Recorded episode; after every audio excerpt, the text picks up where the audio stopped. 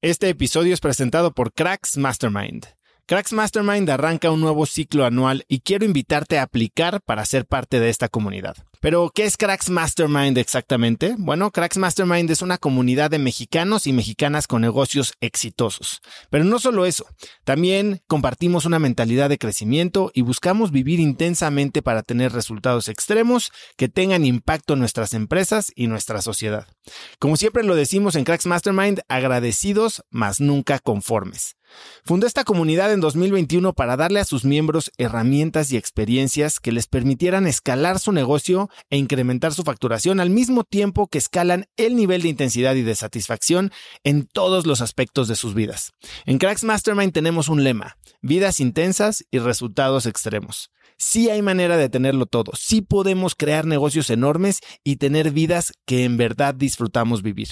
Si tienes una empresa grande y estás escuchando esto, considera esto como una invitación mía y formal para formar parte de este grupo porque estoy seguro de que podemos lograr todo eso juntos en comunidad. Quedan muy pocos lugares para el ciclo anual, así que si quieres ser parte, llena tu aplicación en cracksmastermind.com y espero verte muy pronto. Una vez más, es cracksmastermind.com. Este episodio es presentado por LAPI Laboratorio Médico. Si bien Cracks es el podcast número uno de negocios y tecnología, he notado que los temas relacionados con el bienestar y la calidad de vida son de los que más interés generan con la audiencia. Cada vez somos más conscientes de la importancia de nuestra salud y debemos aprovechar las herramientas que tenemos a nuestro alcance para mejorarla. LAPI Laboratorio Médico brinda a las compañías herramientas de salud laboral como exámenes de ingreso y análisis médicos periódicos para garantizar la salud de su personal vía unidades móviles en sitio o en sus múltiples sucursales en la República Mexicana. Si quieres elevar la salud de tu personal, LAPI te ofrece asesoría sin costo y 30 días de crédito para cubrir tus necesidades a nivel nacional ingresando a cracks.la diagonal LAPI. LAPI se escribe L-A-P-I. Claramente ha sido la mejor decisión de mi vida y estoy muy sesgado porque, porque creo que a mis 30 años encontré ese trabajo de mis sueños, de algo que, que hacía gratis y que ahora pues da para, para pagarme un sueldo, gracias a Dios. Y creo que es el futuro que tenemos que construir. Ahora, todo empezó porque se me estrelló en el, en el parabrisas la idea de decir, oye, esto podría jalar y creo que lo podría monetizar. Vamos a, vamos a explorarlo.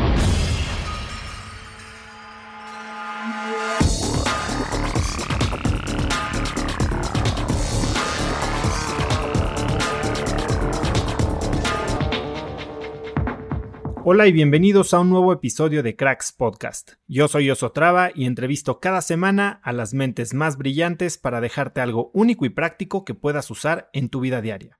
Hoy tengo como invitado a Pato Bichara. Puedes encontrarlo en Instagram o Twitter como arroba Pato Bichara. Pato es CEO de Collective Academy, la neouniversidad que tiene programas de maestría y de aprendizaje corporativo. Además, Pato es socio en Sochi Ventures, miembro del Consortium for Learning Innovation de McKinsey ⁇ Company y ha trabajado en los equipos de IGNIA, el Fondo Mexicano de Venture Capital y de Bain ⁇ Company. Pato tiene un MBA de la Universidad de Harvard y es egresado de Ingeniería Industrial y de Sistemas del Georgia Institute of Technology y del TEC de Monterrey. Hoy Pato y yo hablamos de cómo detectar oportunidades, de cómo se ve el nacimiento de una empresa y de cómo pensamos sobre el futuro de la educación. Vamos a mi entrevista con el emprendedor de la educación, Pato Bichara. Mi querido Pato Bichara, bienvenido a Cracks Podcast, eh, el, uno de los últimos episodios del año, el episodio 101. Así que gracias por aceptarme el honor, ya, ya, ya lo debíamos. Muchas gracias, hoy y felicidades. Y ojalá este sea el primero de aquí a los mil, la siguiente, el siguiente milestone. Seguro, seguro. No, este año ha sido muy padre porque 100 episodios, estoy a punto de llegar, espero antes de año nuevo llegar a las 2 millones de descargas. Este, que este año crucé el primero, entonces como que ha ido acelerando, entonces muy padre y nada mejor que para empezar este segundo centennial o como el segundo ciento que, que contigo que estás haciendo cosas increíbles, nos conocemos ya desde hace tiempo y vamos a hablar de algo que a mí me intriga muchísimo, que pues, yo soy papá de dos niños, ¿no? Cinco y seis años, y yo pienso, a ver, tú eres eh, Harvard, yo soy Stanford, lo siento mucho por ti, este, pero yo sí pienso en el futuro de la educación mucho. Eh, si mis hijos van a ir a la escuela, si, a qué van a ir, qué tipo de, qué tipo de habilidades van a adquirir. Y, todo eso lo vamos a tocar. Eh, pero antes de eso, eh, encontré algo que me pareció muy curioso. Tal vez no tanto porque eres regio, pero cuéntame, ¿cómo es que te dedicabas a importar productos de Roma? ¿Cómo era que me dedicaba a importar productos de Roma? Bueno, es una gran historia. productos religiosos. Productos religiosos de Roma. Eh, cuando estaba en la universidad, obviamente tenía que, estaba buscando chamba para, para poder pagarme mis, mis gastos variables, porque gracias a Dios tiene una muy buena beca. Y uno de mis tíos eh, trabajaba en Roma con una congregación muy grande. Entonces me, me dio chamba, como decimos en Monterrey, para que yo fuera la persona que recibiera los productos. O sea, él los conseguía ahí en Roma, en, Italia, los mandaba a México, yo ayudaba a importarlos y luego los, los vendía a tiendas religiosas en Monterrey, en México. Eh, la verdad es que fue esos primeros trabajos que, te enseñan mucho, ¿no? Desde el tema de, organizarte y cómo se maneja un, negocio de inventarios, un negocio de contabilidad, un negocio, la parte financiera, hasta, cómo vender intangibles. Cómo vender intangibles, medallitas, cruces y, convencer a las señoras regias que, que lo compraran. Así que realmente fue, como que ese, trabajo que pues, me pagaba poco, pero hice mis primeros ahorros y luego con eso me pude ir en parte a estudiar al extranjero, que, que fue lo que cambió en gran parte la dirección de mi vida. Vamos a hablar un poquito de esa experiencia en el extranjero, pero creo que antes todavía de que fueras emprendedor religioso, eh, tu papá muere cuando tienes 12 años. Sí. Bueno, ahorita quiero que me cuentes un poco cómo fueron esos 12 años de relación con tu papá, porque me has hablado mucho de cómo era la relación de tu papá con la demás gente y cómo lo recuerdan, eh, como alguien pues muy abierto, muy proactivo, muy, o sea, muy likable, ¿no? Pero después quedas tú em, rodeado de mujeres. Tienes dos hermanas, tías por montón. ¿Cómo te afectó tanto la pérdida de tu papá tan joven como quedar rodeado de mujeres en volverte el hombre que eres hoy? Uf, buena pregunta. A ver, la, la, la, relación con mi papá creo que era pues muy, muy directa, o sea, era un papá muy presente, a pesar de que él era director general de, de Copamex, la papel, perdón, director jurídico de Copamex, la papelera más grande mexicana, y trabajaba un montón, hacía, hacía mucho de, de fusiones y adquisiciones para la compañía, pero digamos, era un, era un papá muy presente. Todos los sábados en la mañana nos llevaba al parque a jugar o, algún, o alguno de estos lugares de, pues, de juegos infantiles y era como el tiempo que pasaba mucho con nosotros. Obviamente nadie espera que, que, que, su papá se vaya a los 12 años. Eh, puntualmente, de hecho, el otro lo estaba reflexionando porque yo, yo tengo 34, él murió a los 44. Y yo decía, imagínate que te dijeran que te quedan 10 años de vida ¿no? y, lo, y lo querías, pero creo que a, a la hora que, y, y, se fue repentino, ¿no? Hay, hay, muchos familiares que fallecen en enfermedades un poco más eh, largas, que, que, te da tiempo a hacer muchas cosas. En este caso fue fue el 15 años de mi hermana grande un sábado y el domingo en la mañana le, le dio un infarto y hasta ahí, hasta ahí fue. No, ¿cómo me afectó? Creo que de primera mano, pues me di cuenta que yo me tenía que ser responsable de lo que venía junto con mi mamá.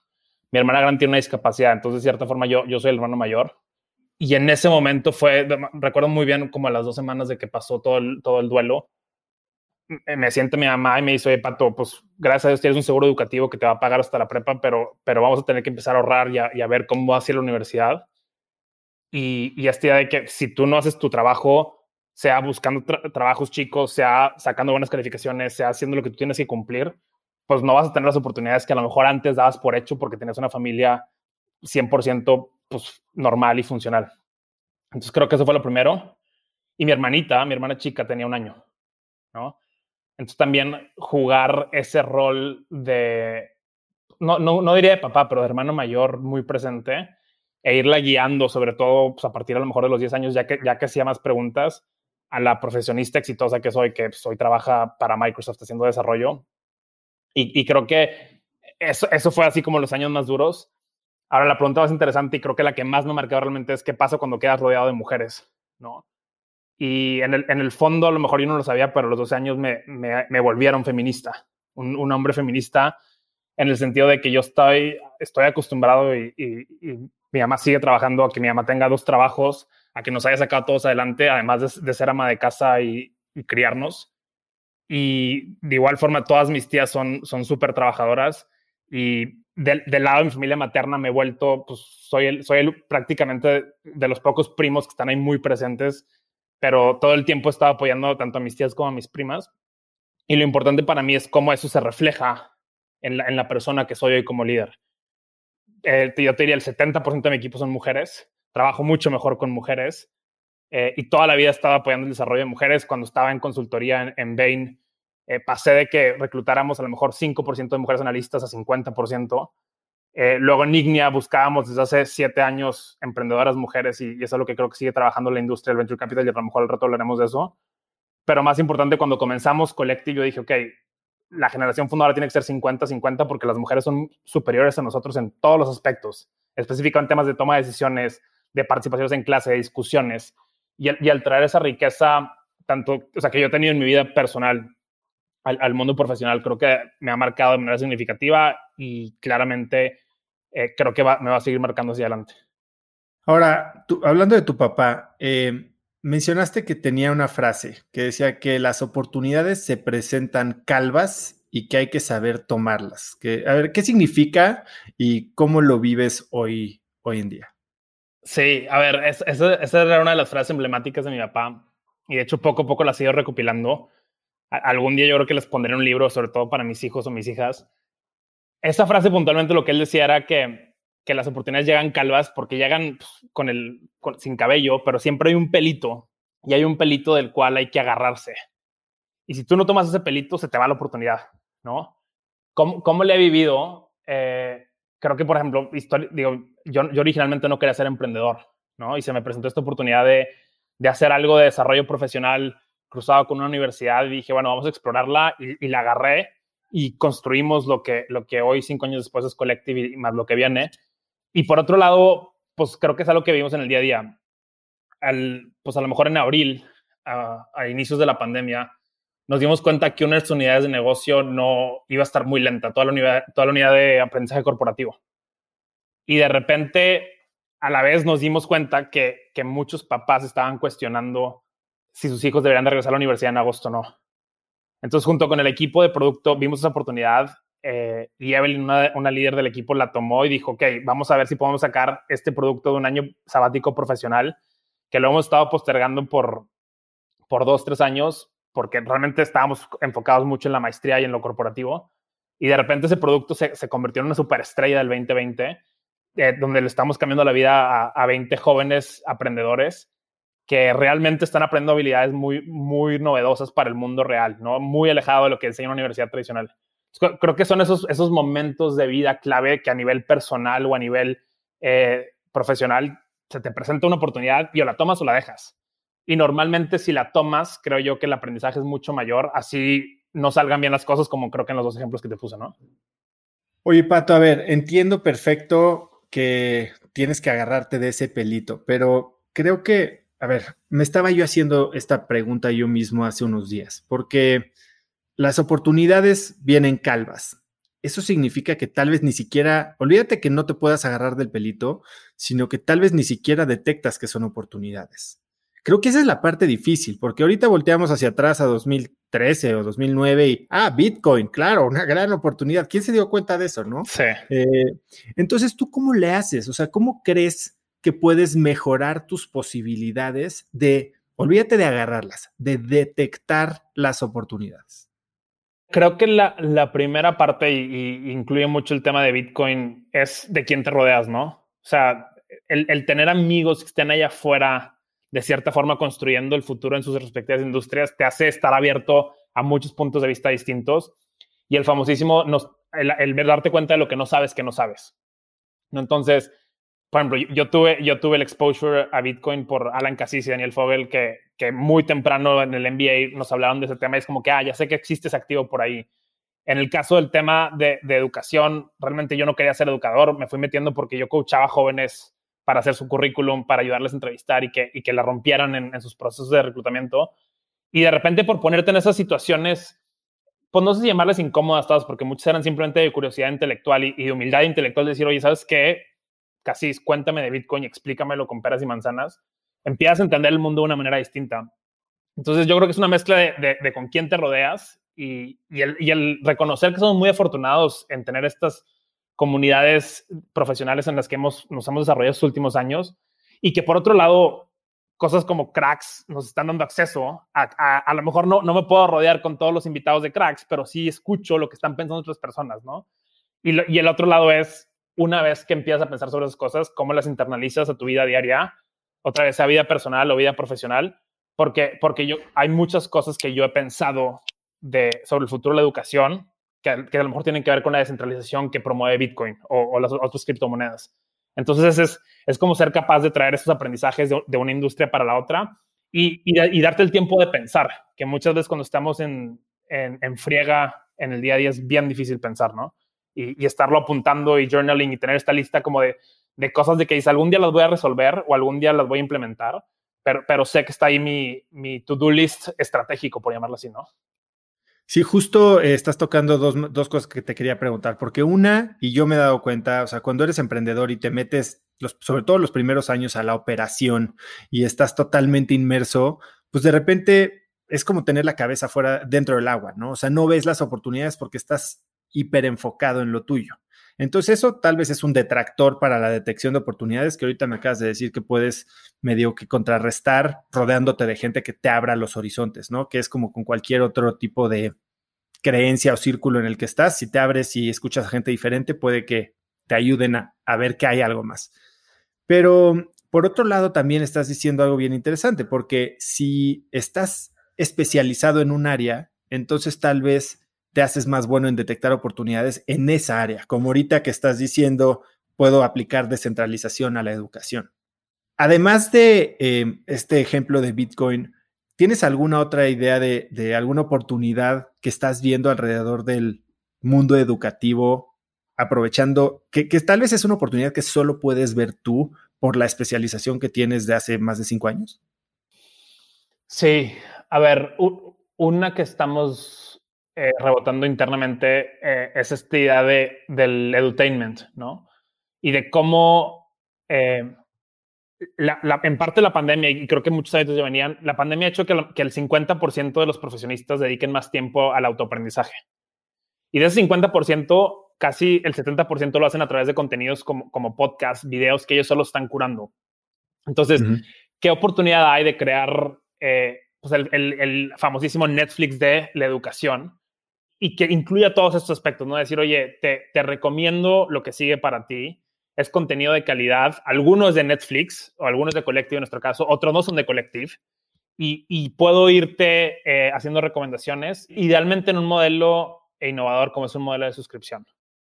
La otra, que a mí se me hace súper, súper interesante, es cómo habilitamos, y, y a lo mejor regreso al tema de la descentralización, pero a creadores de contenido como, como, es tu caso, como hay, hay otros varios, o sea, que están haciendo cosas súper, súper interesantes, a darles acceso tanto a una audiencia, que en algunos casos ya la tienen, pero también a, ese diseño instruccional y pedagógico que ha hecho que nuestras sesiones tengan tanto éxito y que realmente muevan la aguja, ¿no? Porque el problema con el edutainment y con algunas plataformas es que ves el video y está toda madre y dices, ah, está interesante, pero realmente no mueven la aguja del aprendedor. O sea, no, no, no, le, no le cambia sus ingresos, no les cambia sus responsabilidades. Y, y para mí eso es la clave de, del futuro de, la educación. Y yo te diría más que la educación del futuro del aprendizaje. O sea, cómo hacer que lo que estés viendo hoy realmente sea accionable y, y tenga un cambio importante en tu vida, ¿no? Sí, este tema del edutainment a mí me parece sumamente interesante porque creo que esta ola en la educación, yo la empecé a ver hace siete años en Instafit porque era como entertainment, ¿no? O sea, empiezan a crear contenidos que tenían que ser divertidos para la gente para hacer ejercicio y eso es a lo que nos metimos nosotros. Y ahorita empezamos a ver plataformas como Masterclass y bueno, hay muchas otras, desde YouTube hasta Creana, Platzi, eh, digo, you name it, ¿no? Y todas las que ahora puede crear, pueden usar todos estos creadores de contenidos como Teachable, Kayabi, para crear sus propias, sus propias plataformas, ¿no? ¿Tú cómo, cómo visualizas que, o sea, cuál podría ser el factor que verdaderamente alineara los intereses de todos estos players, desde eh, el aprendedor, el creador de contenido, para que la plataforma en sí se hiciera atractiva? Porque hoy, pues tal vez es más rentable para un profesor crear su propio curso en línea y mercadearlo él que tener una participación una plataforma con tal vez millones de alumnos, no sé. Fíjate que es bien interesante lo que mencionas, porque claramente eh, el contenido ya está de fuera y la mayoría es gratuito. Y, yo creo que hay que celebrar a esas personas que estamos viendo contenidos en línea gratis y, y, buscándolos porque, porque creo que es la base de lo que viene.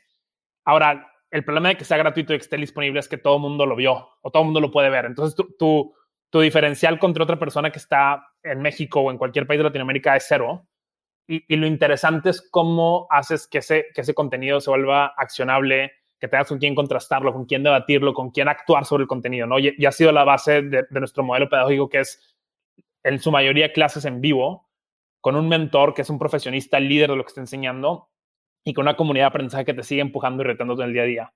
Ahora, la pregunta es, ¿cómo hago para que más creadores de contenido quieran dar clases a través de Collective eh, en lugar de hacerlo por su cuenta? Y y no, y no nada más es hacerlo, hacerlo por su cuenta, ¿no? Es decir, oye, a ver, Collective está enfocado en, en líderes eh, y directores que están transformando el futuro de Latinoamérica, ¿no? Entonces, creo que va, va, a haber casos para los cuales Oso quiera entrar a la comunidad Collective porque tenemos cierta audiencia, tenemos ciertos contenidos, tenemos cierto diseño instruccional y quiera dar alguna clase con Collective y algunas otras clases las quieras dar por tu cuenta, ¿no? Lo interesante para mí es cómo te aseguras como plataforma en que realmente los, los famosísimos efectos de, de, red o los network effects siguen generando valor para tu comunidad actual, para tu comunidad futura, futura y sobre todo para tus mentores, que son en nuestro caso los profesores. Es una, es una, es una pregunta que no tenemos la respuesta final, pero creemos que vamos por buen camino y, poco a poco eh, se empiezan a ver ciertos jugadores como los que mencionas, Platzi, Creana, Collective, que creo que van a, van a dar ese salto en Latinoamérica de, no nada más democratizar el aprendizaje, sino democratizar la enseñanza y darles también voz a algunos que no tienen su propia audiencia hoy en día, ¿no? ¿A quién eh, tienes ubicado, no en la industria de la educación, pero tal vez en alguna otra industria que está logrando justo esto? Y a mí me viene uno en mente en el área de desarrollo personal. Como, como de, o sea, creadores de contenido que están cosas. No, no, una plataforma, por ejemplo, Mind Valley. Ok, sí. Um, ¿Quién está haciendo cosas interesantes? Además, tenemos identificado justo Masterclass, Mind Valley, eh, que creo que son las americanas un poco más adelantadas. En Latinoamérica, fuera de las que ya hablamos, creo que no hay mucho. Vamos entonces a entrarle un poquito a, la parte más tal vez fundamental. Eh, eso es lo que yo me pregunto y te lo dije al principio de la entrevista, ¿no? O sea, tú pues le has gastado una lana a educarte, ¿no? Pagaste Harvard, este, tuviste la, beca en Georgia, eh, pues saliste del TEC aquí. Eh, ¿Cuál es el rol de la universidad en el nuevo futuro educativo? esa es la pregunta del millón. Y, creo que implica un cambio de paradigma muy fuerte, porque históricamente pasa lo que, lo que un poco hicimos todos en, original, que era pues la, universidad, sea en México, sea en el extranjero, te entrega en tu primer trabajo. ¿Y qué pasa? Que te entrega ahí y no sabes hacer nada, no sabes quién eres, no sabes realmente qué estás buscando, empiezas a trabajar y empiezas a aprender un montón de cosas. Y yo creo que esa, esa entrega que hacen hoy en día las universidades termina con dos errores muy grandes. La primera es que tienes todos estos profesionistas frustrados que no saben quiénes son, este, no entienden bien qué están haciendo, a lo mejor no se están desarrollando y luego entran, entran problemas tan sencillos como de, oye, necesito sesiones de terapia, necesito mindfulness para relajarme, para entender por qué no me gusta mi trabajo y por qué quiero cambiar de trabajo. En el corto plazo, en el largo plazo, la máquina te quita tu trabajo. Y a las organizaciones, con, con todo, o sea, con el, el, ritmo que trae la tecnología, te empiezan a llegar competidores por todos lados, ¿no? Los famosos eh, barbarians at the gate y entonces terminas con organizaciones que se están quedando atrás. todas estas compañías multinacionales que, históricamente admirábamos, de repente tienen tres, cuatro competidores, para empezar ya bien fondeados y, y, creo que el caso de Kavak es uno de ellos. Y por otro lado, otros 20 o 30 que están abajo empezando con ideas mucho más revolucionarias y se están moviendo mucho más ágiles. ¿Cuál es el rol de la universidad para mí en ese futuro? Yo creo que tenemos que dejar, tenemos que cambiar el paradigma, decir, oye, me voy a gastar 2, 3 millones de, de pesos o 500 mil dólares en 22 años de educación, a decir, me va a gastar un millón de dólares en 60 años de educación. Y entonces, esta idea de que, de que la línea se tiene que alargar y que la universidad no te entrega a los 22 años, sino que la universidad te acompaña toda tu vida, a lo mejor de los 15, hablando ya un poco más de, pues de, temas profesionales o, de, enfocados al trabajo, y tú vas y vienes de la universidad al, mundo profesional y viceversa. Entonces, la idea es que sea mucho más larga, que sea de por vida, que sea con iteraciones más cortas y más intensas, como son los famosísimos bootcamps o programas estos cortos que están, que están haciendo de cierta forma que la gente se enfoque dos meses, saque una habilidad, saque una competencia y la, y la, y siga, la aplique y siga avanzando. Y luego empieza a traer temas de multidisciplinaridad, eh, entre otras cosas. Entonces, para mí, ¿cómo se ve la Universidad del Futuro? La Universidad del Futuro es, omnicanal. Es decir, tú debes de poder escoger si estudias eh, en, sesiones o en clases grabadas, en sesiones o clases en vivo en línea, o en sesiones o clases en vivo presencial en, en las principales ciudades de Latinoamérica. Dos, debe estar 100% alineada a, los empleadores o a las organizaciones, es decir, que te dé contenido relevante para lo, que para lo que estás viendo en tu día a día, sea tu propia compañía o startup, o sea el rol que estás teniendo gerencialmente en alguna multinacional o empresa de tecnología. Y tres, algo que es bien importante es que sea de profesionales a profesionales. Creo que las universidades están quedando atrás en que los académicos no están dando el ancho de realmente pues, enseñar eso, eso, que, eso que se vive. Y es la razón por la cual mentores como tú son capaces de decir, oye, ¿sabes qué? Así se calcula el lifetime value de una, de una startup. Así se, así se hace una estrategia de mercadeo. Y, creo que eso da mucho, mucho valor eh, contra decir, vente cuatro años, te voy a graduar de ingeniero en lo que tú quieras o licenciado en lo que tú quieras y ya está listo y vete, vete a atacar el mundo. Y creo que ejemplo puntual somos gente como tú, como yo, como muchos aprendedores y mentores de la comunidad de Collective, que realmente seguimos gastando en educación, además de tener eh, MBAs en el extranjero, porque realmente lo que tú y yo vimos hace 5 o 10 años en el MBA ya es irrelevante para lo que estamos haciendo hoy en día. Sí, algo que te he escuchado decir es cómo la gente en Estados Unidos, por ejemplo, le saca más jugo a la universidad porque primero como que le cuesta trabajo entrar, ¿no? Y, otra cosa que también acabas de mencionar es cómo tienes eh, empleados o profesionales frustrados porque tal vez están atorados con un título que ni siquiera debieron escoger, ¿no? Yo me acuerdo cuando, a ver, yo eh, hice el MBA de 2006 a 2008. En 2007 hice mi, mi, internship, mi práctica, que es la primera vez que tenía un, verdadero trabajo así de práctica, ¿no? O sea, yo salí del Ibero y entré a Sabritas, bueno, en mi último año de Sabritas, y ahí estoy haciendo análisis financiero. Pero junto a mí, que yo tenía 29 años, había niñas de 21 años que llevaban tres veranos trabajando en Goldman Sachs y me daban 15 vueltas.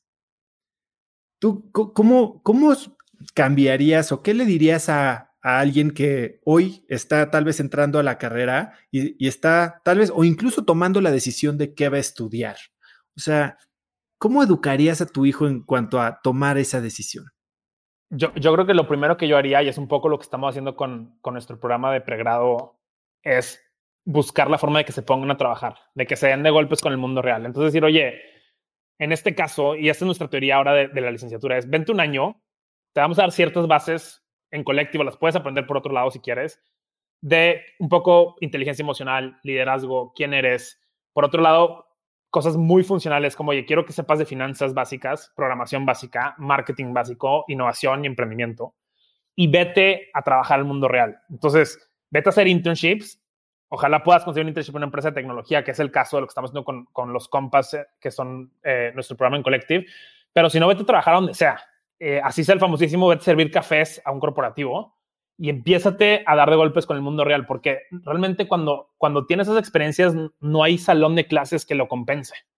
Y ya que sepas qué, qué problema te duele, qué no estás entendiendo, qué preguntas no estás pudiendo hacer en las juntas, ahora sí regresas a estudiar o aprender, que es el verbo activo que me gusta mucho más a mí, y que, y que realmente lo puedas aplicar al día siguiente, ¿no? Entonces, ¿qué le diría a mi hijo? Decir, oye, tómate un año profesional, eh, ojalá se pueda en su momento cuando tengan 18 años mis hijos eh, sabático de viaje, porque creo que también se aprende mucho en esos, en esos momentos, pero tómate, un año profesional, conócete un poquito más, entiende algunos básicos del mundo de negocio y la tecnología y vete a trabajar.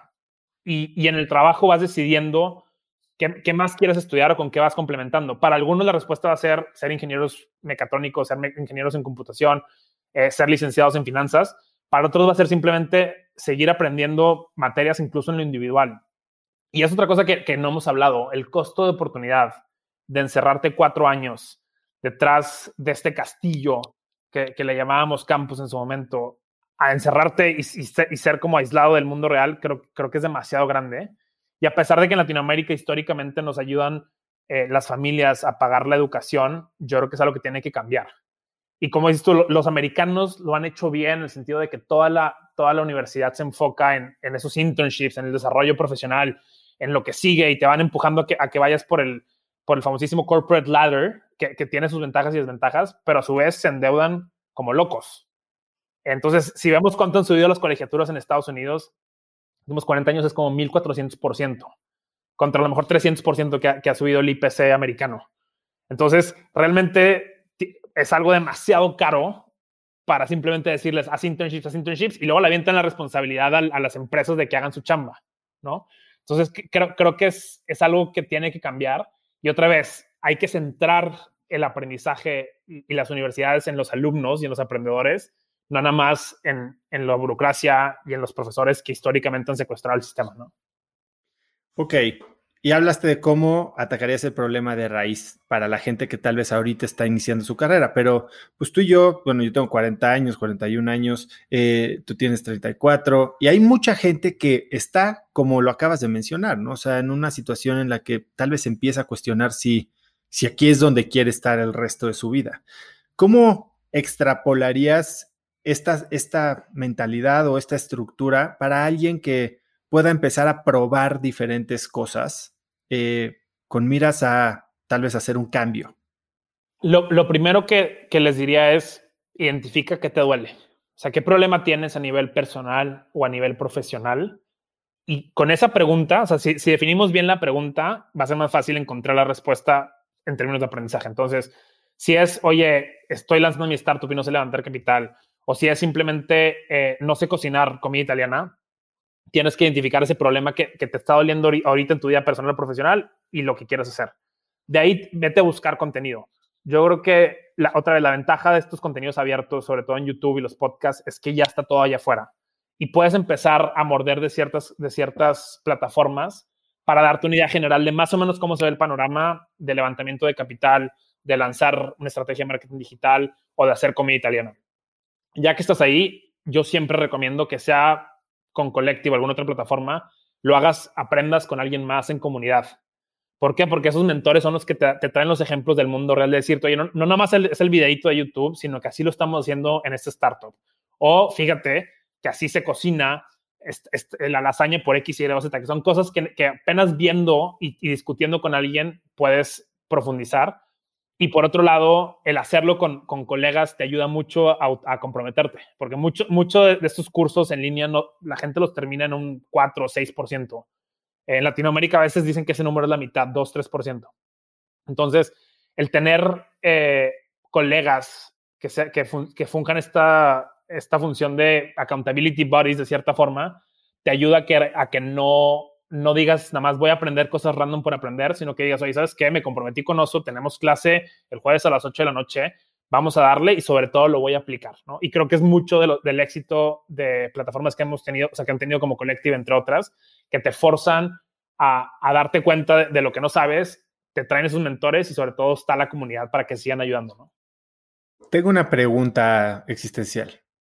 ¿Terminar un programa es señal de éxito? Porque, a ver, ¿qué pasa con toda esta nueva tendencia de los microcontenidos, no? Porque tal vez no necesitas un título de universidad para aprender solo cómo setear un tipo de campaña o cómo hacer una estrategia para cierto tipo de producto. Yo he comprado productos eh, de toma de decisiones, de enfoque, de construcción de negocios en línea, en los que con solo ver el 25% del, del programa entero, ya me dio mi ROI, ya tengo las herramientas que necesito y las salgo a aplicar, ¿no? Tal vez sí debería, y probablemente estoy dejando valor en la mesa al no terminar ese, ese programa entero, pero ¿por qué, ¿por qué medirnos en base a terminación de un curso si ya el título no es lo que importa? Es, una pregunta que nos hacemos todos los días y, y, nos pasa mucho con nuestra maestría porque de repente es, una, es un programa de 18 meses de, tomadores de decisiones de alto potencial y de repente en el mes 6 promueven a alguien y por trabajo tiene que empezar a faltar a clase, ¿no? Entonces es lo que le llamamos la paradoja colectiva porque dice, oye, bueno, lo que quería hacer era que, que lo promovieran, ¿por qué importa si termina o no? hago la analogía y creo que el otro lo, lo, hablábamos en el podcast de Collective sobre terminar un libro no. Eh, yo creo que si, si, te lleva, si ya te llevaste lo, lo, importante del libro o lo importante del curso, perfecto. Para nosotros como Collective es mucho más importante que lo apliques y, y que hagas ese proyecto, que hagas, tomes esa decisión, que lances esa estrategia, que hagas esa lasaña, volviendo a nuestra analogía de la comida italiana, a, a, que simplemente termines los videos o no, porque claramente pues puedes dejarlos corriendo y picarle next, next, next y, y vas a acabar el curso y, y, vas a tener tu 100% de completion. Lo, lo, interesante para mí es cómo lo llevas a la práctica y, creo que eso es, lo, es, es el cambio de paradigma que tenemos que hacer, o sea, que la educación deje de ser para el examen y que empiece a ser para la vida, ¿no? Ahora, has hablado también de cómo en Collective tienen todo este, además de que, como lo hablábamos, sí se enfocan en hacer, como lo dijiste, de tu clase un espectáculo, como lo que viviste un poco en Harvard. Eh, a ver, primero explícame, ¿qué significa que tu clase sea un espectáculo? Mira, creo, que significa que en, en, lo más, en, lo más, básico es que quieras ir a clase. Históricamente las universidades en Latinoamérica odian la clase y uno administra las faltas para no, no, no no tronar o no reprobar el semestre, como decimos en, en, México. Entonces, eso es lo primero, que quieras ir a clase, ya sea por los contenidos, por los mentores o profesores y por tus compañeros. Dos es, y, y esto recientemente lo he, estado, lo he estado reflexionando en la pandemia, y es, antes las universidades competían por sus castillos, la que tiene el campus más bonito. El campus de la Escuela de Negocios de Stanford es precioso y el de Harvard igual ni se diga, ¿no? Pero de repente la pandemia lo que hizo es que todo el mundo empezáramos a competir en, esta pantalla que se llama Zoom, ¿no? Y en nuestro caso, pues de repente la gente que a lo mejor estaba pagando ocho veces lo que vale Collective en el IPADE, dice, oye, pues, si, estoy pagando por Zoom, y aparte las, las universidades de la vieja escuela no saben hacer clases por Zoom, porque, porque, ojo, dar clases online no es nada más leer slides por, por internet, ¿no? Entonces, ¿por qué no probar otras cosas? Y, en su momento, cuando comenzó la pandemia, le dijimos a nuestro equipo de producto, oye, ¿sabes qué? Necesitamos que la clase sea 10 veces más dinámica, casi al punto de ser un espectáculo y, ojalá los que nos escuchan nos puedan acompañar en una clase y la vivan. ¿Por qué? Porque ahora estamos en un mundo donde todo el día estamos en Zoom. Entonces, antes los alumnos de nuestra maestría digital online llegaban a las 7 de la noche después de tener trabajos eh, de tiempo completo presenciales. O llegan a las 7 de la noche a clase habiendo estado todo el día en Zoom. Y eso tiene implicaciones distintas. Entonces, ¿qué implica que la clase sea un espectáculo? Lo vemos de cierta forma, ¿no? Primero, que tenga muchos actos eh, o, o, microactos, como si fuera un show de Broadway. ¿no? Entonces, tú piensas en canciones y cada, cada 3, 4, 5 minutos te están cambiando el ritmo de la obra. Y eso es lo que aplicamos un poco en nuestras sesiones. Es decir, oye, no, no pasan más de 10, 15 minutos con una, con una actividad, con una discusión, con una sesión, con un pedazo de la sesión, porque necesito estar eh, enganchado. Segundo, de vez en cuando hay que meter eh, producción, ¿no? Entonces, el tema de cámaras, luces, sonido y jugar con otros sentidos, porque lo que sí te permite hacer Zoom ahora es que tienes N herramientas tecnológicas para interactuar en la clase, no nada más el tema verbal ni el tema visual, que era lo que históricamente incorporabas en, una clase presencial. Y tercero, es traer mentores y mentoras que realmente eh, sean buenos comunicadores, que en colectiva ha sido algo que creo que una constante desde el día cero en que nació la universidad, pero en, en, en, el salón de clases no. Entonces, ese profesor o profesora que se podía escapar leyendo slides y con un chiste cada hora y media, pues ya no lo puede hacer en línea. Entonces, creo que esa mezcla de, de microactos y microcanciones con algo de producción y herramientas, con profesores que, que sean dinámicos y que sepan facilitar en línea, hace que la clase sea un espectáculo. Oye, ¿qué hace a un mentor o un profesor un, un buen profesor? Nosotros lo vemos de, de, tres formas. La primera es que, que sea un, un, experto en lo que está dando. Entonces, que realmente es esa persona que en el día a día está resolviendo problemas de emprendimiento, de marketing, de ciencia de datos, de liderazgo, etc. Segundo, que lo pueda comunicar. Eh, que la forma, el, la forma fácil que yo explico eso es esas personas que entras a una junta y saben llevar una junta perfectamente. De hecho, muchas veces llamamos a nuestras clases sesiones de trabajo, porque es como manejar una junta y hay juntas que dices, uff, qué flojera, me voy a echar hora y media con, con este líder o esta líder. Y hay juntas que dices, qué padre que va a pasar hora y media trabajando, resolviendo un problema. ¿No? Y el tercero es esta pasión por aprender, o sea, que ellos en sí mismos sean aprendedores, porque yo creo que, y seguro lo has vivido también, realmente en, en el enseñar y en el compartir es que tú te vas siendo más experto en lo que haces Y, es por eso que tenemos pues, líderes de muchas empresas de tecnología de la región, de corporativos, incluso varios emprendedores dando clases en Collective, porque al fin de cuentas tú te llevas mucho más al compartir que, lo que le estás enseñando a, los aprendedores, ¿no? Y, y, entonces esas tres cualidades son bien importantes. Eso que acabas de decir se me hace clave, ¿no? El otro día lo platicaba también con alguien que me decía, es que cuando tú hablas y haces algún video para YouTube o cuando estás diciendo algo en el podcast o das una masterclass, ¿cómo te atreves o por qué lo dices? Yo, es que esas son lecciones que me estoy repitiendo a mí mismo, ¿sabes? Y, hay un estudio de la Universidad de, Booth en Chicago que dice que la gente que da, eh, que da advice, que da consejos, sube su confianza, es más, o sea, como que se enseña a sí mismo.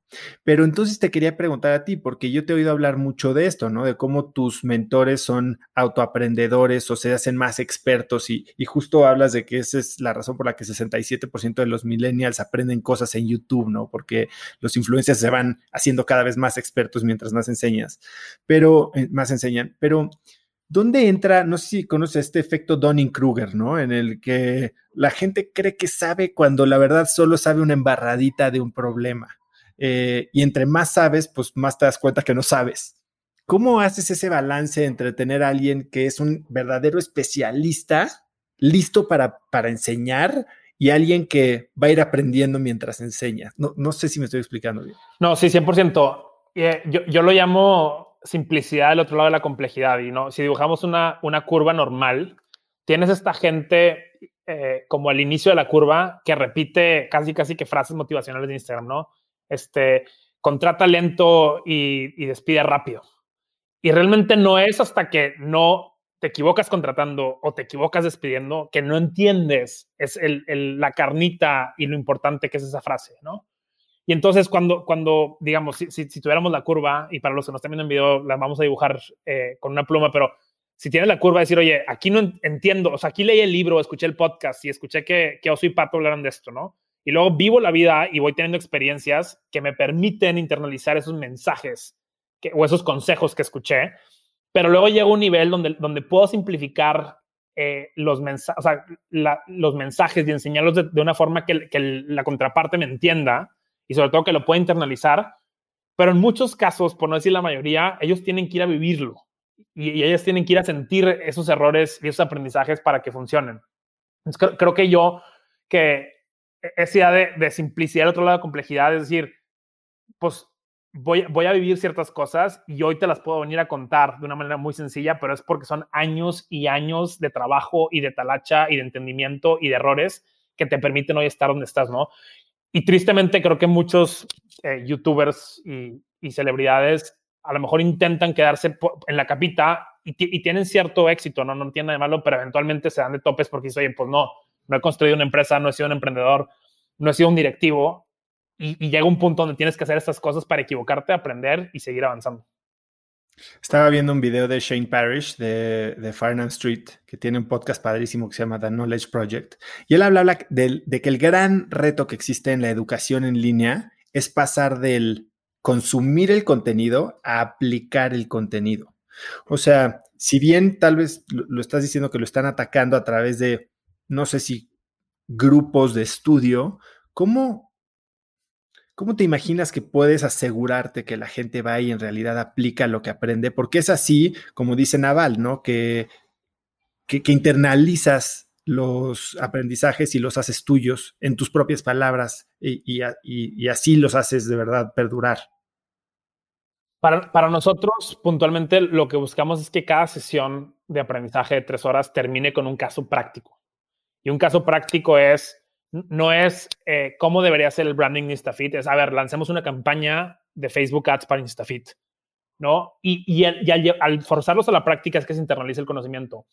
Yo creo que mucho lo que tenemos que hacer en todos los niveles, ¿eh? y a lo mejor sí, lo diría desde, desde, no sé si el kinder, pero desde la primaria hasta las maestrías, doctorados y, y esta de, de lifelong learning, es hacer que la gente lo aplique y empezar a dar esos reconocimientos cuando me entregues el proyecto, cuando me entregues la discusión, cuando me entregues el, el, el pitch deck listo en una clase de emprendimiento, no cuando me digas que sabes que es una startup, ¿no? Entonces, el, llevarlo a acción creo que ayuda mucho. Y ahora, aquí entra una oportunidad muy interesante de lo que hablamos hace rato de, del futuro de la educación, que es yo, yo personalmente creo que las, los exámenes y las calificaciones se van a acabar. Y hay una oportunidad ahí de validar habilidades, competencias de una manera real. La forma en que lo describo es, hoy LinkedIn te dice, eh, Pato sabe de estrategia y de venture capital y Oso sabe de desarrollo de negocios y de crear contenidos, pero porque te hemos, te hemos validado a lo mejor personas que, que te conocemos bien, pero no, o sea, no con cierta profundidad. Y entonces si logramos crear una plataforma que te valide esas competencias, esos conocimientos y esas áreas de expertise, porque es una mezcla de los proyectos que has entregado con el feedback de tus mentores, con el feedback de la comunidad, creo que es una plataforma que tiene un futuro bastante eh, prometedor si realmente sustituye las calificaciones, porque después con esa plataforma lo que tú puedes decir es, oye, necesito un diseñador para cracks. Entonces, enséñame tus competencias validadas de diseño, más tu portafolio de proyectos, más todo lo que has hecho, y así yo decido si te paso la siguiente ronda de entrevistas o no. Estamos hablando de plataformas y como que es muy lineal la imagen que creo que tú y yo estamos ahorita pintando. Vámonos así, exponencial. ¿Cuál crees que es la tecnología que más va a revolucionar la educación en el mundo de los próximos 20 años? Yo creo que hay dos tecnologías, y, más que tecnologías voy a llamarle tendencias. Una claramente es la inteligencia artificial, porque por un lado necesitamos, o sea, el reto de la educación hoy es personalizarla. Es decir, que en un grupo de 25, 30, 100, 500 personas, el mentor sepa que Oso está en cierto nivel y Pato está en cierto nivel y Jiménez está en otro nivel. Y acorde ir ajustando el programa y el camino de aprendizaje. Entonces, creo que es una para mí súper importante. O sea, cómo personalizamos la educación de una manera que sea accesible, eh, que no necesites 500 profesores. Y la otra que a mí se me hace bien interesante es esta idea del, del ingreso básico universal como tendencia que, siempre lo vemos como muy futurista y es esto, pues lo propuso un, candidato a la presidencia en México y estaba loco, pero indirectamente es lo que ha hecho Estados Unidos con la pandemia.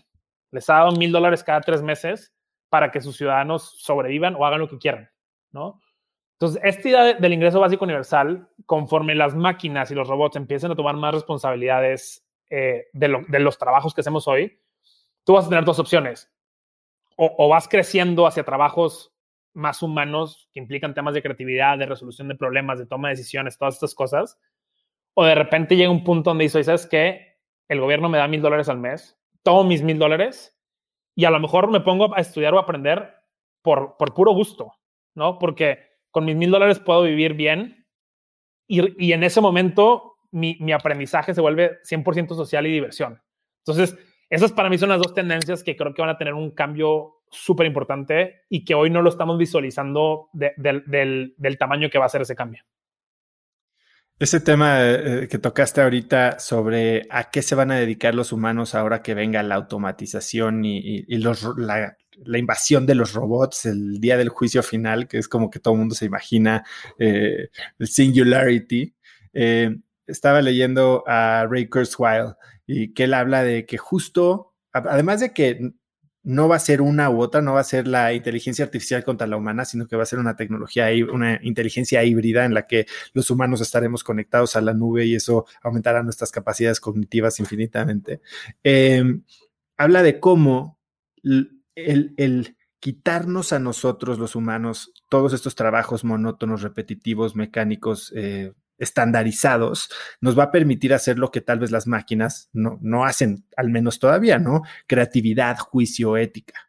Y creo que eso, pues digo, a mí me emociona mucho, ¿no? Porque es cuando entonces puedes verdaderamente eh, desarrollar tu propia individualidad. Y entre más te conozcas y más herramientas tengas, tanto para conocerte como para expresarte, creo que pues más exitoso puede ser en ese, en ese ámbito. Sí, y, eventualmente saber que a lo mejor nuestro futuro es trabajar dos días a la semana, a lo mejor no cuatro, como dice Tim Ferriss, dos días a la semana, y que el resto del tiempo... Tim, dice que son cuatro horas. Son cuatro horas, ¿verdad? La four hours, sí, cierto, tienes toda la razón. Entonces, no, son, trabajar cuatro horas, vamos a, a creérselo a Tim Ferriss, trabajar cuatro horas y el resto del tiempo, otra vez, o sea, cuando, cuando tengamos ocio y tiempo libre, podrían pasar dos cosas. Uno es que la gente se vuelva completamente loca y que nos cansemos de, de, de, lo que estemos haciendo y decir, oye, pues ya, ya platiqué con todos mis amigos, ya pie con todo el mundo, ya me leí todos los libros, aparte ya los tengo conectados, como decías tú, tú hace rato, de, a la Elon Musk con, con Neurolink. O dos, decir, aprovecho ese tiempo para seguir construyendo lo que sigue para el futuro, ¿no? Que, obviamente yo soy un optimista por naturaleza y, yo creo mucho más en esa visión, pero hay un peligro de que mucha gente no lo entienda y, y, que, y que, terminemos incluso en, en, temas de, pues, o sea, que socialmente nos metamos en problemas como, como sociedad general, ¿no? Y que la gente esté enojada. Entiendo lo que dices. Has dicho que, y lo dijiste hace un momento, que tú nunca creíste ser emprendedor, o sea, que tú no querías ser emprendedor. ¿Por qué no? ¿Cómo te imaginabas? ¿Qué querías hacer tú? Muy buena pregunta. Yo, yo realmente, sobre todo cuando me estaba, estaba en mi segundo año en el MBA, yo veía varias alternativas. Una de ellas que me emocionaba mucho era sí entrar al mundo de tecnología, pero, pero ser como el director de país de un WeWork, de un Stripe, estas cosas que, que ahora han llegado a México y que entonces hablaba yo con, con varios de los líderes en Silicon Valley para, para traerlo a México.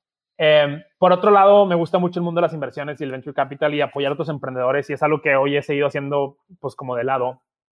Pero como que yo decía, yo, yo no quiero ser esa persona que esté lidiando un negocio y construyendo algo puntual, porque parte tontamente pensaba que no tenía ideas. ¿Qué pasó? Que, que yo creo que la idea de Collective se me estrelló en el parabrisas y me di cuenta que lo que yo hacía gratis en mi tiempo libre, que era coachar jóvenes con temas profesionales para que buscaran mejores trabajos, tenía ciertas patitas eh, y manos para, para hacer una oportunidad de negocio.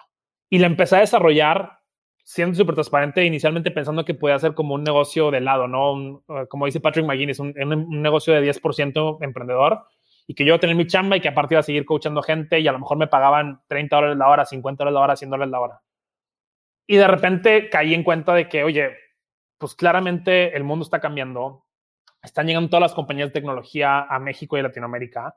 Las multinacionales están preguntando qué hacen hacia el futuro y no hay, no hay talento directivo, no hay talento gerencial. Y, la, la, respuesta que tienen todas esas empresas es voltear a la compañía de tecnología o al startup y robarles al director. Entonces, oye, me, traigo el director que, que, se robó anteriormente otra, otra compañía de otro, de otro rol, ¿no? en vez de decir, oye, voy a desarrollar el talento. Y fue ahí que, junto con grandes inversionistas como Eberto Taracena, como Pepe Bolaños, dijimos, oye, quiero cuestionarme el futuro. O sea, tiene que existir una universidad del futuro en América Latina, porque no la construimos nosotros. Ahora, claramente ha sido la mejor decisión de mi vida y estoy muy sesgado porque, porque creo que a mis 30 años encontré ese trabajo de mis sueños, de algo que, que hacía gratis y que ahora pues da para, para pagarme un sueldo, gracias a Dios. Pero para mí lo más importante es decir, o sea, ese nivel de obsesión con el problema para que realmente sea algo que sea duradero y que, y que pueda seguir construyendo Collective, no nomás los cinco que van, sino los siguientes cinco y los siguientes 20. Y que Collective se vuelva la universidad número uno en América Latina y que, en, y que en 15 años haya un presidente de Latinoamérica graduado de Collective y que 30% de los CEOs de las Fortune 500 de Latinoamérica vengan graduados de Collective. Y creo que es el futuro que tenemos que construir. Ahora, todo empezó porque se me estrelló en el, parabrisas la idea de decir, oye, esto podría jalar y creo que lo podría monetizar, vamos a, vamos a explorarlo, ¿no? Acabas de, tocar un punto que me encanta, porque la gente dice que no emprende o mucha gente pone de pretexto no emprender porque no tiene una idea y tú lo acabas de decir. ¿Se necesita ser el de la idea para emprender? Yo creo que no. Y, y realmente para todos esos cracks que nos escuchan, que tienen la espinita, yo les diría, no, no busquen ideas por buscar ideas así como si fuera juego de mesa, porque realmente emprender es algo tan complejo y tan duro que, que si agarras una idea random como las que siempre se bromean, ¿no? El Tinder para perros y este tipo de cosas, probablemente no vas a durar ahí. Y, y, y, me, y, me, regreso al episodio 100 con Carlos, que hablaba de esta obsesión por resolver el problema del, del tema de los autos y cómo se imagina él esa, esa compañía del futuro, ¿no? Y creo yo que, que si tú, no, si tú no tienes esa idea que te apasione, que te vuelva loco, que no te deje dormir, que harías gratis, empieza a conocer gente de la que te pueda rodear, que a lo mejor esté metida en este mundo y eventualmente vas a encontrar una compañía a la cual sumarte, como, como dice Sheryl Sandberg, ese, ese cohete que va a despegar, donde vas a tener experiencias de aprendizaje increíbles, vas a crecer, vas a tener nuevos mentores y, vas a poder ser emprendedor sin tener tú que ser el CEO y ser el de la idea, ¿no? Y, y créanme que es muy probable que sea un camino mucho más fácil eh, financiera, emocional, familiarmente, que aquellos que hemos decidido pues, dirigir el cohete mientras lo estás construyendo, mientras le pones gasolina, mientras subes gente y bajas gente, y, es, un, es un cohete muy complejo.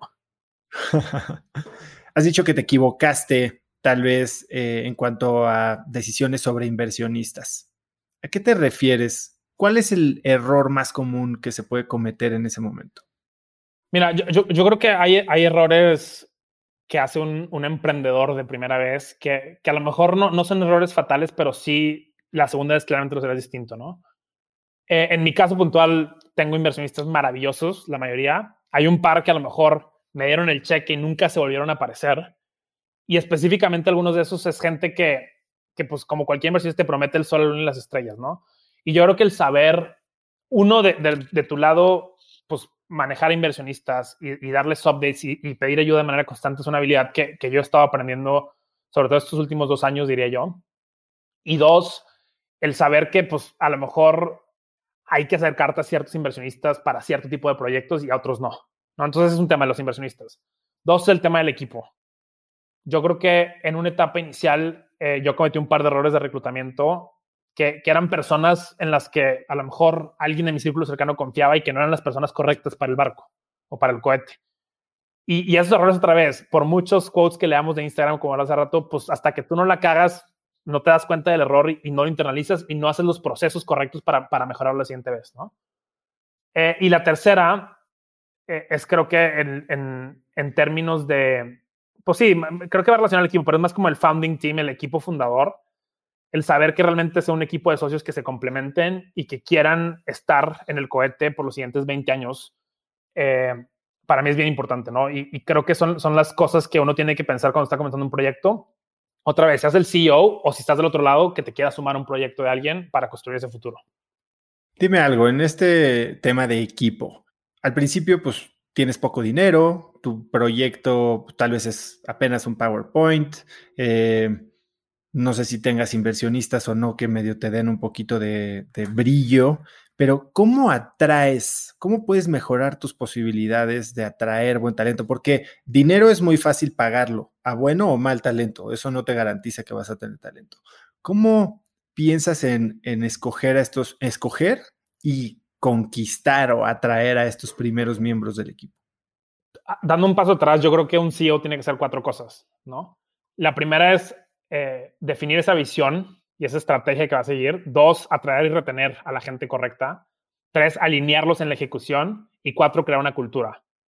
Creo que para el tema de atraer talento, ayuda mucho en ese, en ese génesis o en esos primeros meses de cuando dices, oye, de la idea a, que empiezan, en nuestro caso, la primera generación de, de, clases, contar esa historia, ¿no? Y decir, oye, queremos construir la universidad del futuro. Siempre, siempre hago broma. Cuando nuestros alumnos aprendedores nos piden, me piden mentoría de temas de emprendimiento, le digo, a ver, tienes que tener una idea que cuando estés en un bar y digas, ¿a qué te dedicas? Estoy construyendo una universidad, la gente te voltea a ver como que, ¿cómo? ¿Estás construyendo una universidad? Entonces, esa visión de, futuro que, es muy clara emociona a mucha gente y tienes que encontrar esas personas a las cuales inicialmente les emocione y que estén dispuestos a sacrificar pues, parte de, de su porcentaje de sueldo hoy, de su estabilidad económica para venir a construir eso contigo. En mi caso puntual, yo he sido muy afortunado de que realmente las, el, equipo maravilloso que tenemos hoy en día, que, nos ha venido acompañando ya por varios años, eran personas que estaban apasionadas por la educación, que en muchos casos el sistema educativo tradicional les había fallado y que ellos mismos habían tenido esta eh, actitud de aprendedor, de, ser un aprendedor de por vida y de irse actualizando. Y entonces a la hora que, que ven ese, en su caso, se les extrae en el parabrisas la idea de Collective, dicen, a ah, cañón, eso que está construyendo Pato y su equipo suena muy parecido a lo que yo creo que tiene que existir y, dan todo y se suman al, cohete, ¿no? Entonces, esa sería la visión y aunque suena muy romántica, creo que hay que ser muy directos en decir, mira, hoy no me alcanza tu sueldo de mercado y vas a ganar una mezcla de, compensación eh, monetaria de ese estilo con algo de, acciones, pero así se ve el futuro y creo que, muchas veces, sobre todo, yo te diría, todo el talento que estamos abajo de los 45, 50, creo que a veces hay que optimizar mucho más por el aprendizaje y por las relaciones y por lo que vas a construir que por el dinero. Y eventualmente, si te rodeas de la gente correcta, si estás en los proyectos indicados, el dinero va a llegar. Pero, yo creo que es, es, a esa visión sumarle los incentivos y las motivaciones intrínsecas correctas de cada individuo que creo que varían mucho y hay que entenderlos, ¿no? Oye, ¿y crees que esta parte de ofrecer eh, equity, ownership, acciones dentro de una empresa ya está siendo más atractiva para la gente? Porque hace 10 años que empecé a emprender yo y después hace 7 que empecé InstaFit, hay gente que todavía prefiere 10 mil pesos más de, más de sueldo, ¿sabes? Sí, y, yo creo que es algo que conforme las compañías en México y en la región empiezan a crecer y se crean estas famosas mafias, va a ser más común. Hay, hay personas para las cuales el, el, equity es importante dicen yo quiero ser dueña y el equity se puede, y sobre todo lo importante es que el equity se pueda monetizar. Creo, creo que muchas startups que, que no, o sea, que a lo mejor no saben ni siquiera levantar capital, prometen acciones cuando las acciones nunca van a valer nada. Y en muchos casos también no van a valer nada. Y si, si yo estuviera hablando mi compañía, probablemente diría, el, esas acciones que sean el, el, gravy o la cereza arriba del pastel, no lo importante, pero, pero creo que también hay formas de, de, incluir bonos y incentivos de mediano plazo que a lo mejor son más fáciles de monetizar, ¿no? Oye, si llegamos a X porcentaje, a X ventas, podemos dar ciertos bonos, o sabes que además de tu día a día vas a poder tomar estos programas de aprendizaje, o sea, hay muchas formas de hacerlo, sabiendo otra vez que yo creo que a, esta edad de, de, digo, antes de los 50, sobre todo dependiendo de, de, las responsabilidades familiares que cada quien tenga responsabilidades personales, yo priorizaría por el aprendizaje, por, por las relaciones que vas a hacer y por lo que vas a aprender, más allá de decir, me voy por el dinero o no. Siempre y cuando puedas tener suficiente para vivir de una manera cómoda, ¿no? Que es una manera de decir lo que ya se dice mucho, ¿no? Que tus primeros trabajos no escojas un trabajo, escoge un jefe. Exacto que en un startup es escoger un equipo. Sí, y, y, ese equipo y ese jefe que te van a dedicar tiempo, que te van a mentorear. Porque, ¿qué pasa? Y nosotros lo vemos mucho con los aprendedores de la maestría. De repente toman otra oportunidad por dinero y al mes y medio se arrepienten. Y quemaron el barco acá con un buen jefe que los mentoreaba, que les dedicaba tiempo. Entonces, yo, yo creo que son detalles que uno, que uno va aprendiendo, que a veces hay que equivocarse para aprenderlos, pero en el fondo son muy valiosos. Hablando de equivocaciones, ¿cuál crees que fue el error más costoso que, que cometiste al inicio? Buena pregunta. Creo que hay dos. El, el, primero es, yo venía de un mundo de consultoría y de venture capital, de capital de riesgo, y yo no sabía operar. Y creo que las habilidades de un, de un emprendedor, de un operador, son muy distintas a las habilidades de un consultor y un, y un inversionista, ¿no? Entonces, me, me, me costó tiempo eh, rodearme de operadores, como son mentores, como es tu caso, que realmente me asesoraran a decir, oye, así se lleva una empresa, así se lleva el día a día, así se llevan los minutos de las juntas, así le da seguimiento a los equipos. ¿no? Y el segundo, y, es, y esto en, en, en, retrospectiva no, no fue un error garrafal, pero fue nunca, no, no poder lanzar una licenciatura.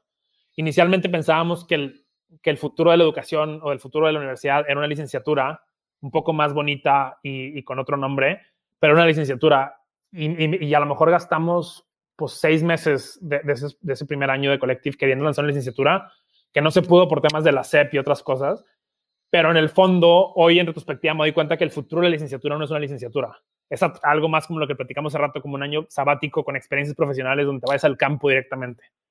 Y, y otra vez, en retrospectiva se ve muy claro que, fue un error que nos salió mejor, porque si tuviéramos una licenciatura con mil alumnos al, al año, probablemente no la podría cerrar. Entonces son, son unas por otras. Pato, tú venías de consultoría, este, trabajaste en banca, en venture capital y te decides lanzar a un emprendimiento con tintes hasta sociales, ¿no? Eh, rechazaste ofertas de mucha lana para empezar esto. ¿Alguna vez te arrepentiste o dudaste si seguir?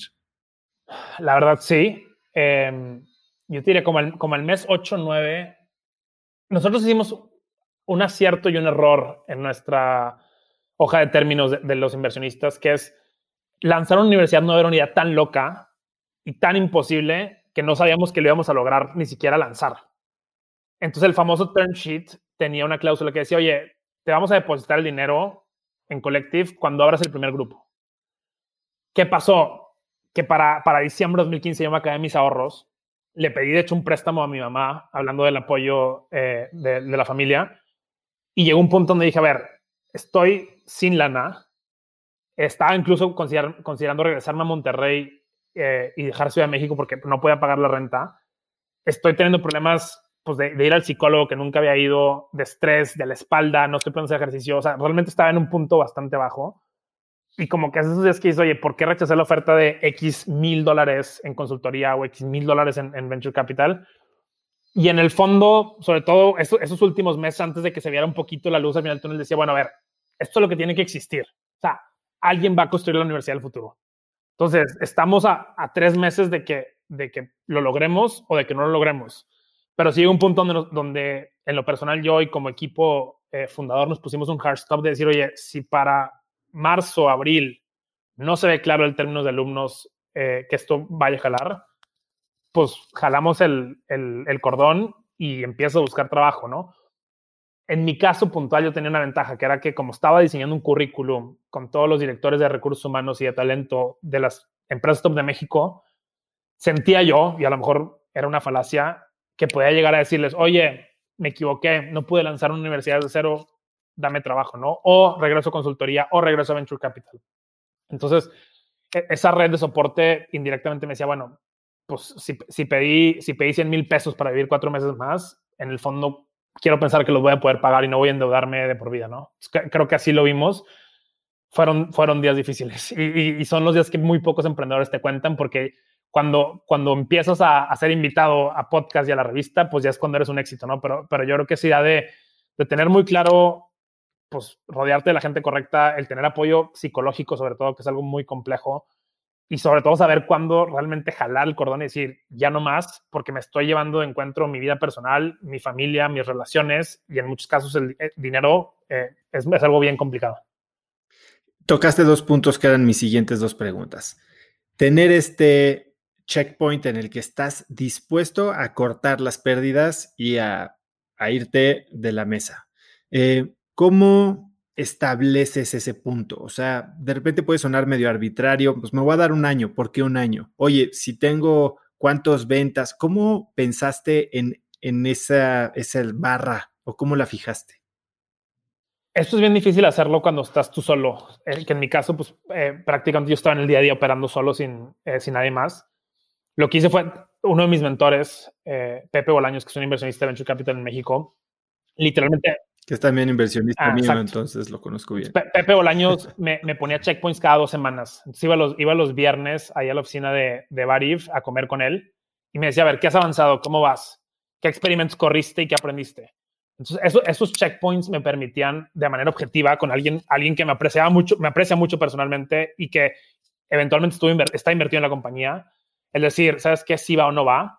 Y no hacerte güey con tus propias eh, marañas mentales de decir, oye, pues Pato está demasiado sesgado y cree que ya va a salir cuando claramente esto no va a salir nunca, ¿no? Entonces, el tener alguien objetivo creo que ayudó mucho.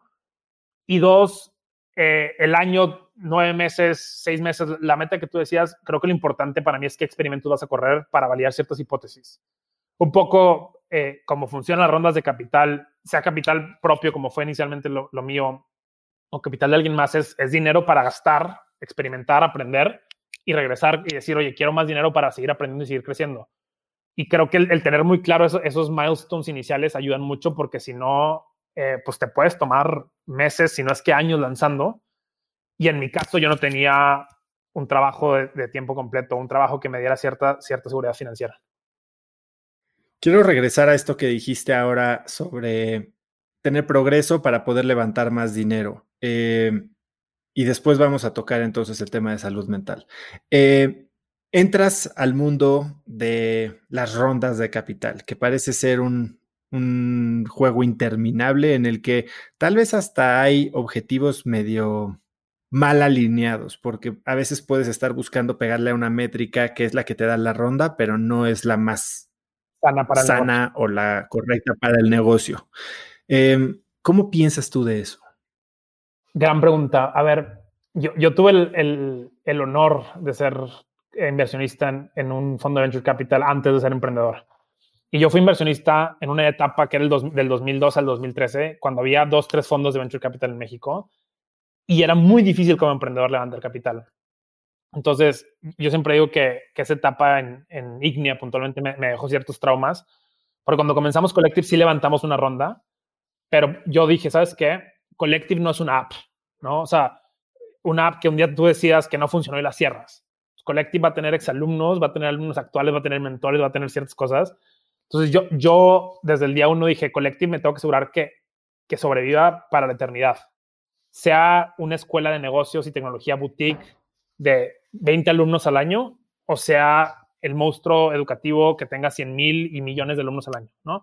Entonces, con, esa mentalidad, mi primera ronda la, agarré de inversionistas que son un poco más de, largo plazo, eh, algunos incluso inversiones corporativos que han estado ahí y que saben que el negocio va bien y está generando dinero y, que es rentable y que poco a poco hemos ido creciendo, ¿no?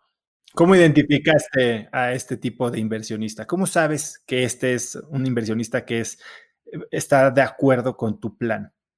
Yo creo que lo que la gente a veces no, no entiende es que el, levantar capital es, es un proceso de, de, salir de ambos lados, ¿no? Entonces, como tú quieres convencer al inversionista, el inversionista tiene que convencer a ti de que es el mejor socio para, para lo que tú estás construyendo. En mi caso puntual, eh, todos mis inversionistas ángeles eran personas que, que, uno, lo habían hecho, dos, no estaban invirtiendo de, sus fondos institucionales, la mayoría, con algunas excepciones. Entonces decían, oye, Pato, si esto nos da 3, 5X, perfecto. Si nos da 100, obviamente vamos a estar felices y, nadie, te, nadie te va a decir que no. Y por otro lado, eh, un fondo puntual de, de, Corporate Venture Capital, que, que es el, el, fondo de GBM puntual, que, que, realmente ellos me decían, oye, Pato, nosotros hemos acompañado emprendedores desde el día uno hasta la bolsa. Y tienes ejemplos como Nutriza, Farmacia Guadalajara, que, que ellos los han fondeado. Y es, creemos en ti, creemos que el proyecto va a ir avanzando y que tú nos vas a ir diciendo el ritmo de, de que requiera tanto el proyecto como el, las necesidades de capital. Creo que el entrevistarte mutuamente y decir, oye, no, estoy, no tengo que rogar por dinero, tengo esta visión, la quiero construir y, creo, y, me, y me, creo que eres un buen partner, pero convénceme mutuamente de por qué te tomo un cheque. Y la verdad es que en eso hemos sido muy afortunados. Y justo creo yo que eh, lo importante es no, no hacer promesas falsas de ningún lado. Decir, oye, Collective mañana va a tener 5 millones de alumnos. Pues no. Pero Collective sí va a tener mañana 5 mil alumnos y luego 50 mil alumnos. Y entonces, cuando, entiendes tú con tus experimentos de emprendedor qué, palancas puedes mover y cómo, cómo ese crecimiento se va dando, es mucho más fácil encontrar los inversionistas correctos que te lleven al siguiente nivel, pensando otra vez que, que todo es cuestión de, dar un paso más hacia adelante y, seguir construyendo la compañía poco a poco, ¿no? Y otra cosa que creo que es importante, que en México y en Latinoamérica en general, y de hecho a lo mejor en Estados Unidos, vemos las rondas de capital como, como celebraciones. Cuando, como, el, éxito, Cuando para mí son responsabilidades gigantes. O sea, yo no quisiera estar en los zapatos de Carlos en Kavak. Porque realmente, o sea, tienes, tienes que valer ahora 10 billones. Entonces, hay negocios que lo van a lograr y lo van a romper, como muchos de los estamos viendo en, en México hoy, como Kavak, como Bitso, como Albo. Pero hay negocios que no lo van a librar y cargar esas responsabilidades es, es algo que, que ya, es, esa parte ya no, cuando, o sea, cuando quiebran las empresas no salen en expansión. Ahora, entonces tú levantas la primera ronda pensando en el largo plazo y en hacerla rentable. Y sigues pensando en utilizar capital externo en algún momento y para qué lo usarías. Sí, 100%. Justo estamos llegando a una etapa donde hemos probado eh, los economics del negocio y las avenidas de crecimiento y queremos levantar capital ahora de personas que vengan del mundo de la educación para que nos ayuden a, escalar lo que sigue, ¿no? Puntualmente queremos levantarlo eh, para desarrollar más tecnología, que creemos que parte de la experiencia del aprendedor eh, se habilita mucho con tecnología y, a pesar de que la tecnología no es el contenido, se influye mucho en cómo, en cómo aprendes y en cómo lo llevas a cabo. Dos, eh, marketing. Siempre bromeamos que Collective es el secreto mejor guardado de Latinoamérica y que, y, que, es hora de empezar a hablar de él y, y de crecerlo. Y tres, seguir trayendo equipo eh, senior que, nos lleva al siguiente nivel. Al fin de cuentas, como emprendedor, uno aguanta hasta cierta etapa hacer de, de todo luego y poco a poco tu, tu, trabajo es hacerte indispensable en algunas áreas, dejárselos a personas y a líderes que son mucho mejores que tú en eso y seguir creciendo, ¿no? Y, y enfocarte hacia el futuro de la compañía, que creo que es justo la etapa divertidísima en la que estamos hoy. Ahora, cuéntame un poco sobre esto que mencionaste, ¿no? En estos días oscuros en los que tenías tres meses ya prestados, eh, dices que tuviste que recurrir a ayuda. ¿Qué tipo de ayuda buscaste y si es algo que has continuado después de esos, de esos meses? Sí, em, creo que es algo que no, que no se habla muy comúnmente. Y por cierto, creo que Endeavor acaba de sacar un estudio de salud mental. Em, yo participé en ese. Buenísimo. yo, yo, creo que lo tenemos que hablar públicamente en específico, yo busqué primero eh, una psicóloga, porque al yo ser una persona muy social y extrovertida, estaba trabajando solo en distintos cafés de la Ciudad de México y me estaba volviendo loco. Entonces, esa, esa, el tener ayuda profesional de alguien con quien rebotar ideas, con quien platicarlas, y también que te recuerda un poquito que te tienes que, que reenfocar en ti y, priorizar en algunos días, en algunas semanas, fue clave. Eh, la he seguido hasta, hasta el día de hoy porque yo creo que que es, muy útil ese tipo de ayuda. Y más aparte, eventualmente le, agregas cosas que pues ahora es lo que enseñamos como temas de meditación, temas de coaches en específico, que, que realmente te ayudan a, a, volverte ese líder que tienes que ser. Mucha de la gente no lo entiende, pero, pero el ser CEO y ser líder es, es un trabajo demasiado solo y creo que tú lo has vivido y tienes que irte tanto desarrollando como líder, como CEO, sobre todo para los que fuimos un día primera vez, eh, y dos, acompañándote de esos sistemas de soporte que te permitan seguir creciendo y seguir avanzando, ¿no? ¿Tienes entonces un psicólogo? ¿Tienes además un coach o es la misma persona? ¿O cómo, cómo piensas tú en esta estructura de soporte para un CEO? Hoy la pienso de, tres formas, ¿no? Eh, un equipo de liderazgo sólido, que, que lo tenemos, un, un psicólogo psicóloga, que también lo tengo hoy, coach más que, más que un coach formal hoy tengo eh, dos, tres inversionistas que, de los que he mencionado que son muy activos conmigo y rebotaron muchas ideas. Eh, eventualmente creo que sí voy a necesitar un coach de, CEO y de hecho son, son herramientas que los fondos de Venture Capital en muchos casos ya te lo incluyen con el, con el, con la, con el term sheet. ¿no? Oye, te voy a dar X millones, pero aparte voy a poner un coach para que te ayude. Y luego esta idea personal de, pues, de la meditación que creo que así como usamos InstaFit para, para hacer ejercicio, hay que, hay que usar ciertas aplicaciones para meditar y crecer y te ayudan mucho a, quitarte otra vez esas marañas de la cabeza. Entonces, es, es un poco como lo pienso hoy. Eh, y creo que eso sí se lo recomendaría a cualquier emprendedor que está comenzando. ¿Qué app usas para meditar? Uso Calm. Eh, probé Headspace, pero me gustó más la, la voz de Tamara que la de Andy. Entonces me quedé con Calm. Estaba viendo, ah, bueno, de hecho el fondo de Berto mandó esta semana un, un, thread de Twitter de Calm contra Headspace interesantísimo, de por qué Calm los pasó por la derecha. ¿no? A, mí, me gusta mucho y, y creo que algo que han hecho bien es que te empiezan a dar casos de uso de meditaciones para momentos que no esperabas, ¿no? Por ejemplo, ahorita algunas noches que a lo mejor la cabeza dando vueltas, uso, uso las meditaciones de dormir eh, y me sirven mucho y, creo que son esos pequeños detalles que en los que hay que enfocarse para no, no volverse loco ¿no? Y, no, y no estar internamente dándole vueltas a, todos los asuntos de la compañía y, y de la vida personal. Pato, en 2019, a principios, te habías propuesto ser CEO, que era definir visión, encontrar equipo, comunicar visión, todo lo que me acabas de decir. ¿Cómo te resultó eso? Te diría que bien. Eh, trajimos un equipo espectacular, sobre todo este año. Crecimos mucho el equipo de Collective y, y, gracias a Dios porque estuvimos listos para, para, todo el crecimiento que vino con la pandemia.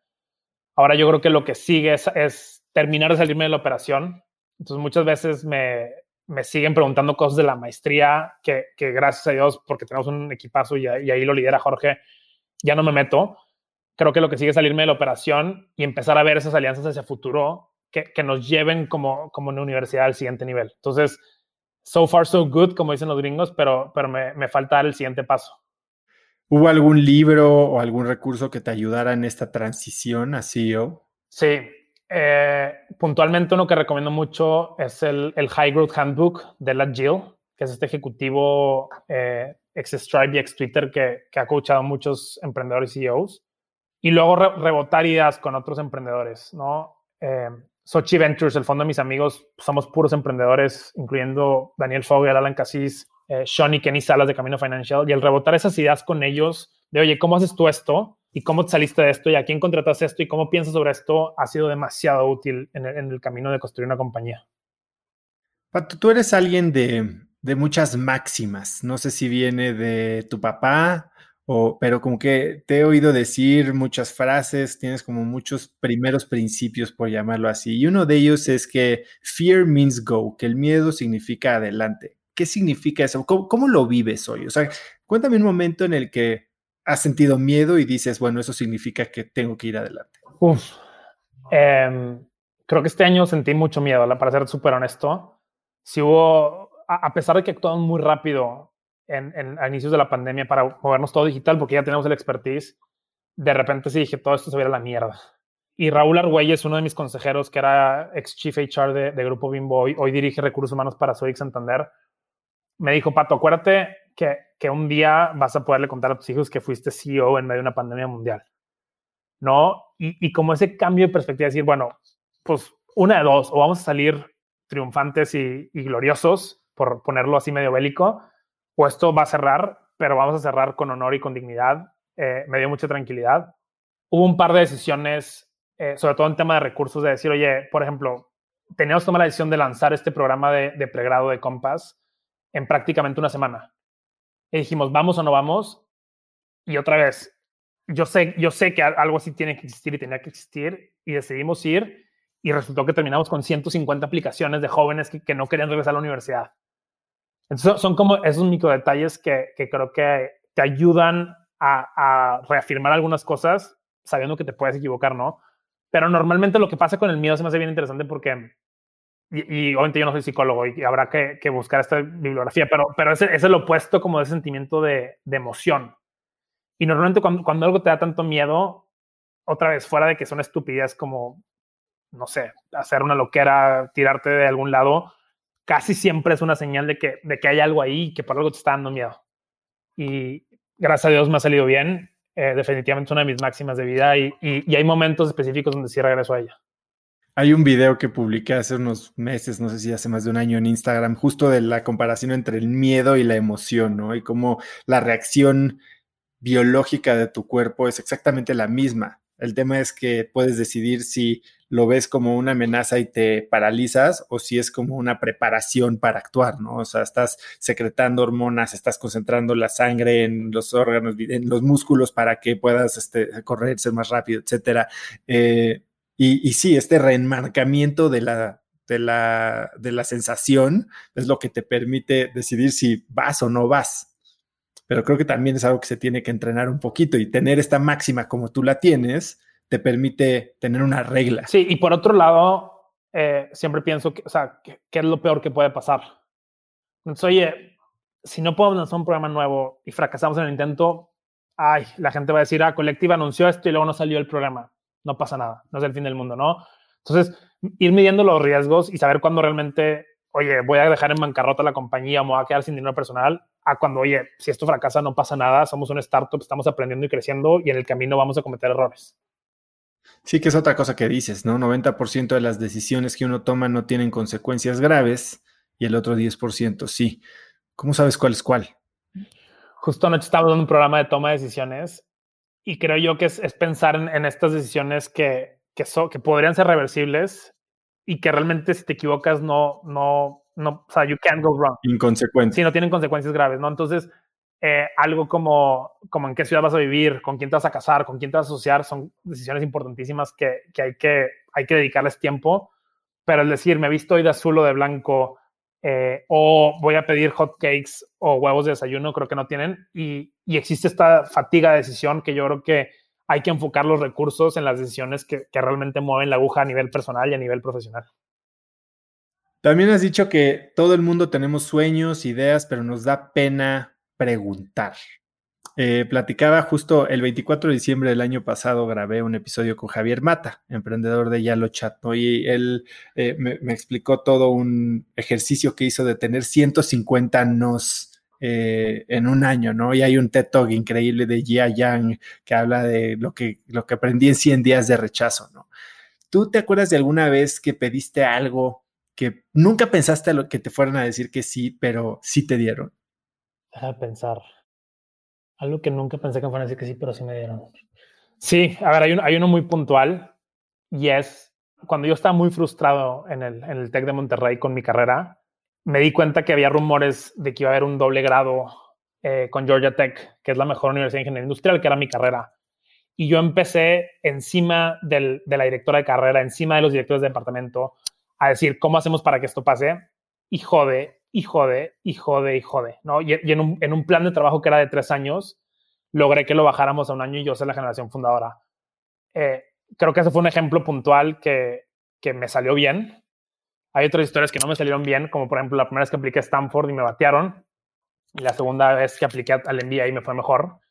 Pero yo creo que es necesidad de estar sobre algunas cosas, saber cuáles son las cosas sobre las que hay que estar al pendiente e insistiendo, y que se importan y, y, te sabes mover eventualmente te deberían de salir. Y si no, vas a aprender mucho en el camino, ¿no?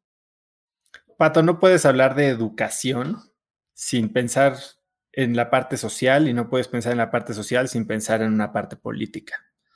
¿Tú tienes alguna aspiración política? La pregunta del millón. Eh, no, yo no quisiera ser ni presidente, ni, ni, gobernador, ni nada por el estilo. Me encantaría que alguien me invitara a liderar educación, desarrollo económico, desarrollo social. Eh, hay, algo interesante en el gobierno. ¿Estamos de acuerdo con los gobiernos actuales o no estamos de acuerdo? Y es, tienes una capacidad de crear un impacto en millones de personas con algunas decisiones eh, pequeñas. No, yo, yo lo he visto de manera cercana con, con uno de mis amigos que el, sexenio pasado trabajaba en la Secretaría de Hacienda y, y, lo, que, lo que ellos decidían, bien decidido, tenía impacto en, millones de familias, en su financiamiento, etcétera, ¿no? Y, y, creo yo que es esas cosas que me encantaría que algún día alguien me dijera, Pato, vas a la cancha y, y vas a ser secretario de Educación o vas a trabajar en la Secretaría de Educación. Y es un reto bien interesante porque podemos estar tú y yo hablando aquí en, en el podcast del futuro de la educación, pero, pero el, el futuro de la educación se está construyendo en millones de escuelas públicas que específicamente en México están aprendiendo los niños con la tele y que la televisión no es, una, no es la tecnología para aprender eh, y menos a esa edad temprana y que, y que influye mucho, hablando de política, los maestros. Entonces, yo hago mucho la comparación de que, de que los maestros son como los godines de los, de los corporativos. Los corporativos se quieren transformar digitalmente, esta palabra de transformación digital muy sexy, y, y las escuelas también, y las universidades también pero no pueden porque los maestros tienen una cultura muy arraigada. Y entonces yo creo que el, el día que alguien me invita al ruedo, y, y estoy seguro que, que, si seguimos construyendo el futuro de educación, así va a ser, creo que empezaré por ahí, decir, oye, ¿cómo le agrego tanto valor a los maestros y cómo los ayudo en su trabajo y cómo les facilito la enseñanza y cómo ven las historias de impacto de sus estudiantes para que realmente quieran eh, dar ese paso del futuro y construirlo en conjunto con, con la Secretaría, ¿no? Entonces, veremos qué pasa con eso. Pues 2020 ha sido un año pues, de, de muchos cambios, de muchos pivots. ¿Qué, ¿Qué, esperas en los próximos 12 meses? ¿Qué es a lo que más le vas a dedicar dentro de Collective? ¿Cuál es el proyecto que más te emociona? Tenemos dos proyectos increíbles. Uno es eh, una plataforma que, internamente le estamos llamando el Marketplace, que nos va a permitir dar acceso a algunas clases de Collective de manera individual. Eh, nuestra maestría va a seguir existiendo como un producto premium donde vamos a aceptar únicamente al 20-30% de los tomadores de decisiones, pero queremos dar acceso a que más gente pueda crecer profesionalmente y, ser parte de la comunidad colectiva. Ese es uno. Y otro es que, de hecho, vamos a darte la, la premisa aquí. Vamos a lanzar justo en enero un programa con, con el Tech Milenio, un programa que se llama Exponential Management, donde estamos uniendo eh, pues dos de los principales jugadores de, de, educación en crear ese programa para, para gerentes que quieran dar ese siguiente paso, quieran ser mejores líderes en lo individual, mejores líderes con sus equipos y mejores intraemprendedores dentro de sus organizaciones. Y creo que es un programa que va a tener un impacto gigante en, nuestro país y que realmente va, a dar ese, va a dar siguiente paso, porque otra vez, si construimos mejores líderes y mejores gerentes va a haber mejores directores, va a haber mejores organizaciones y creo yo que el desarrollo económico de Latinoamérica va a venir de esas compañías que la estén rompiendo, algunas de tecnología y otras más tradicionales o multinacionales. ¿Hay algún sueño que tenías pero que ya abandonaste? Uy. Sí, creo que eventualmente quería estudiar arquitectura. Eh, me, gusta mucho el diseño y siempre he dicho que a lo mejor eventualmente me meto otra carrera, pero ya no creo en las carreras. Pero es, es, es, esta idea de, de, de, diseñar algo en papel y de repente verlo construido, creo que la, la, he estado abandonando con el tiempo. Lo que sí es que tal vez quisiera estudiar más algo así como diseño estratégico, eh, cosas que sean más relacionadas al, al, área en la que estoy hoy, que pues, es el, el, mundo de emprendimiento de negocios. Pero sí, creo que, creo que ya no voy a ser arquitecto. ¿Quién crees que son? Hemos hablado de muchas empresas, eh, mucha gente de tu network. ¿Quién crees que son los cinco mejores eh, emprendedores en Latinoamérica en este momento? Los cinco mejores emprendedores. Uno, y, y estoy sesgado porque soy muy cercano a él, creo que es Daniel Fogel de Bitso. Eh, la gente cada vez entiende más el, mundo de las criptomonedas, pero, pero él sí lo vio hace pues, siete años que fundaron la compañía y, creo que hoy empieza a, pagar. Y me ha tocado verlo crecer como CEO. Entonces más alguien espectacular. Otro creo que es Adalberto Flores de Cuesqui. Eh, es una persona muy humana, muy cercana a su equipo, que de lo que yo percibo, y con él se interactuaba mucho menos, eh, la gente lo aprecia mucho. Ya, ya ha sabido crear una cultura espectacular, que creo que eso es algo que, que, muy pocos emprendedores en México apenas le empiezan a poner foco. el tercero que te diría es que no, no tengo nadie más tan cercano. Déjame pensar. si no nos quedamos con ese top two, que me parece bastante bueno. Y para cerrar, si pudieras escribir un mensaje en el cielo para que millones de personas lo vieran, Pato, ¿qué diría? Pues creo que diría justo la frase con la que abrimos. Eh, las oportunidades se, presentan calvas y luego abajo en chiquito diría hay que saber tomarlas. Creo yo que, que es una frase que la gente a veces no, internaliza y que seguimos esperando que alguien más haga las cosas por nosotros.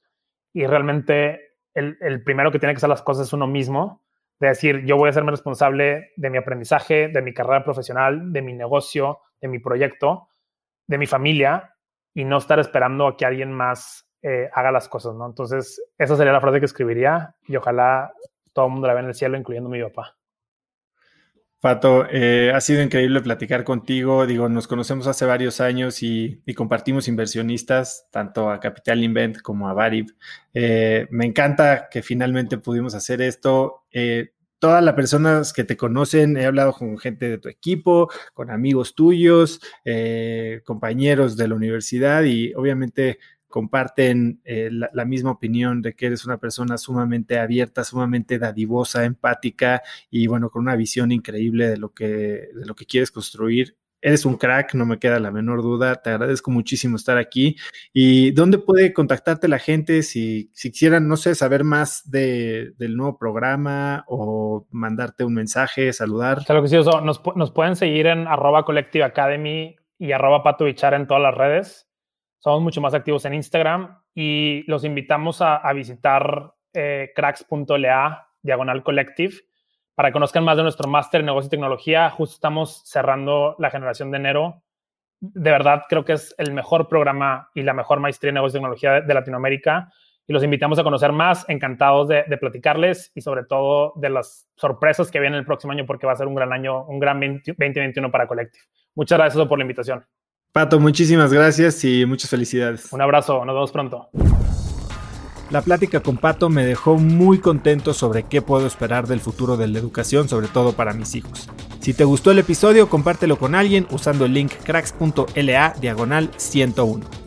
También sigue Cracks Podcast en Spotify o suscríbete en iTunes y si es ahí, califícanos con 5 estrellas para que más gente nos pueda encontrar. Mencióname en Instagram o Twitter con la lección que te llevas del podcast de hoy como arroba osotrava y menciona por favor a Pato como arroba pato. Puedes encontrar links a todo lo que Pato y yo mencionamos en el episodio de hoy en cracks.la diagonal 101. Y eso es todo por hoy. Yo soy Osotrava y espero que tengas una semana de cracks. Este episodio es presentado por Cracks Mastermind. Cracks Mastermind arranca un nuevo ciclo anual y quiero invitarte a aplicar para ser parte de esta comunidad. Pero, ¿qué es Cracks Mastermind exactamente? Bueno, Cracks Mastermind es una comunidad de mexicanos y mexicanas con negocios exitosos. Pero no solo eso, también compartimos una mentalidad de crecimiento y buscamos vivir intensamente para tener resultados extremos que tengan impacto en nuestras empresas y nuestra sociedad. Como siempre lo decimos en Cracks Mastermind, agradecidos, mas nunca conformes. Fundó esta comunidad en 2021 para darle a sus miembros herramientas y experiencias que les permitieran escalar su negocio e incrementar su facturación al mismo tiempo que escalan el nivel de intensidad y de satisfacción en todos los aspectos de sus vidas. En Cracks Mastermind tenemos un lema, vidas intensas y resultados extremos sí hay manera de tenerlo todo, sí podemos crear negocios enormes y tener vidas que en verdad disfrutamos vivir.